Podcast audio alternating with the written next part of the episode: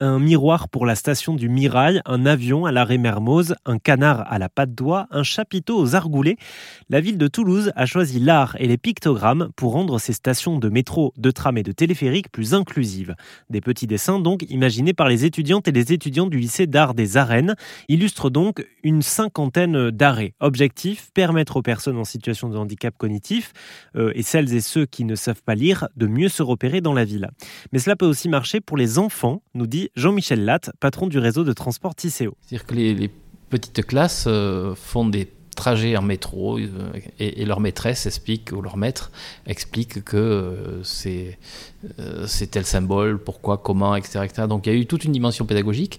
Il y a eu toute une formation qui a été faite par les associations spécialisées par rapport au handicap.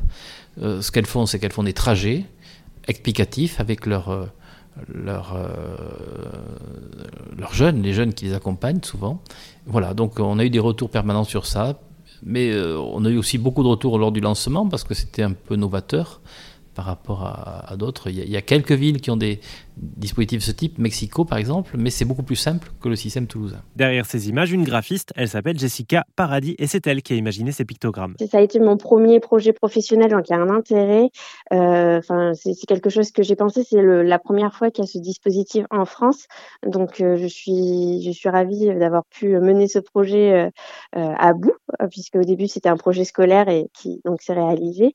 Et puis bah, c'est un projet qui a une utilité justement, euh, comme vous dites là, euh, en termes d'accessibilité. Et, et, euh, j'ai pu travailler avec les associations, avec les historiens, et je trouve que c'était un projet très enrichissant en fait, avec beaucoup d'échanges et, et c'est très enrichissant.